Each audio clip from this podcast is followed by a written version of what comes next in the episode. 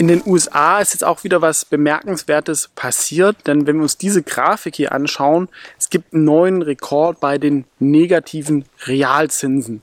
Das ist nämlich ein ganz wichtiger Unterschied, was glaube ich vielen Leuten auch nicht immer bewusst ist. Es gibt nicht die nominellen Zinsen und die Realzinsen die um Inflation angepasst sind. Ne? Letztlich habe ich mit einem befreundeten Unternehmer geredet, der hat, weiß ich nicht, 300.000, 400.000 in Cash ähm, als, als Firma, was jetzt für eine Firma nicht so wahnsinnig viel ist, wenn man ein paar Mitarbeiter hat. Aber der muss jetzt Negativzinsen zahlen, ein halbes Prozent. Er versuchte das auf verschiedenen Banken zu parken, aber er hat gesagt, ja, ich habe schlaflose Nächte, weil wenn ich merke, ich bin im Bett und das Geld wird weniger, gefällt ihm nicht. Obwohl es letztendlich der Betrag der doch irgendwo überschaubar ist, ja, gerade auf einen Monat gerechnet. Aber so ist eigentlich mit der Inflation. Und selbst wenn die nominellen Zinsen zum Beispiel bei 0% sind, man also keine negativen Zinsen hat, wir aber Inflation von 3-4% haben, dann ist, hätten wir den gleichen Effekt, ähm, aber nur noch viel stärker als bei negativen nominellen Zinsen vom halben Prozent, aber 0% Inflation. Ja, und aktuell haben wir eigentlich wahrscheinlich in Europa sicherlich über 2%. Ähm, in den USA theoretisch, wenn man die Preise von den gebrauchten Immobilien mit reinnimmt, sind wahrscheinlich fast schon bei 10 Prozent. Das wird natürlich runterkommen, aber das ist, wenn man Cash hat, wird man eigentlich aktuell in der USA oder Europa ein bisschen schleichend enteignet. Und jetzt kommen halt auch noch diese echten Negativzinsen hinzu, die man sieht. Deswegen sollte man dieses Geld investieren. In Anleihen geht nicht, ja. Tagesgeld bekomme ich auch nichts mehr. Und das sollte man deswegen halt in produktive Assets investieren. Immobilienpreise sind schon relativ teuer, aber natürlich immer noch ein relativ sicherer Anker. Kommt aber auch ein bisschen auf das Objekt und die Lage drauf an.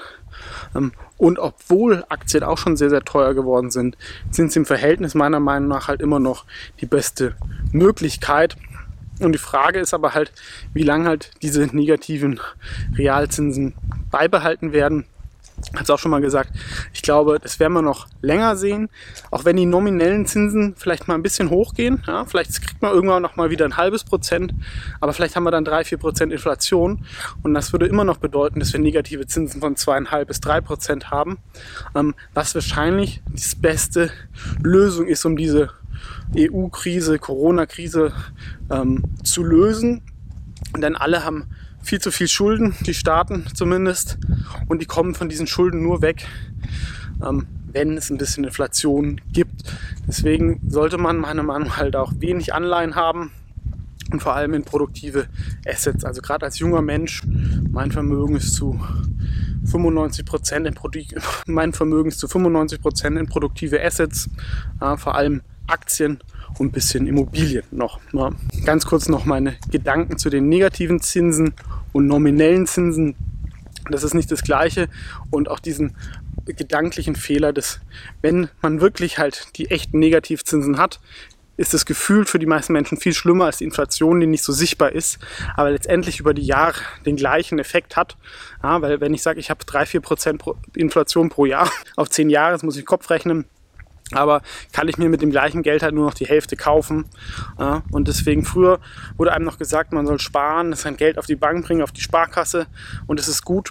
Aber heute wird man da halt eigentlich ja, beraubt ist ein negatives Wort, aber man wird nicht, noch nicht mal reich, aber man erhält halt noch nicht mal seine Kaufkraft. Da ist es oft dann sogar besser, wenn man keine Aktien kaufen will, sogar in irgendwelche Sachwerte zu gehen, was glaube ich auch den Kryptoboom halt fördert. Ja, die Leute wollen irgendwie raus aus diesem Geld, was halt viel gedruckt werden kann. Ja, also eine Alternative sind halt auch Sachen, die man sich schon immer mal kaufen wollte, die 20, 30 Jahre lang halten sei das irgendwie, weiß ich nicht, ein tolles Messer, äh, vielleicht ein Auto, was lange hält, eine Uhr, ähm, ist per se natürlich oft auch ein Konsumgut, aber kann natürlich äh, sogar auf zehn Jahre sinnvoller sein als Bargeld und man kann sich noch dran erfreuen. Also ganz kurz meine Meinung zu negativen Realzinsen.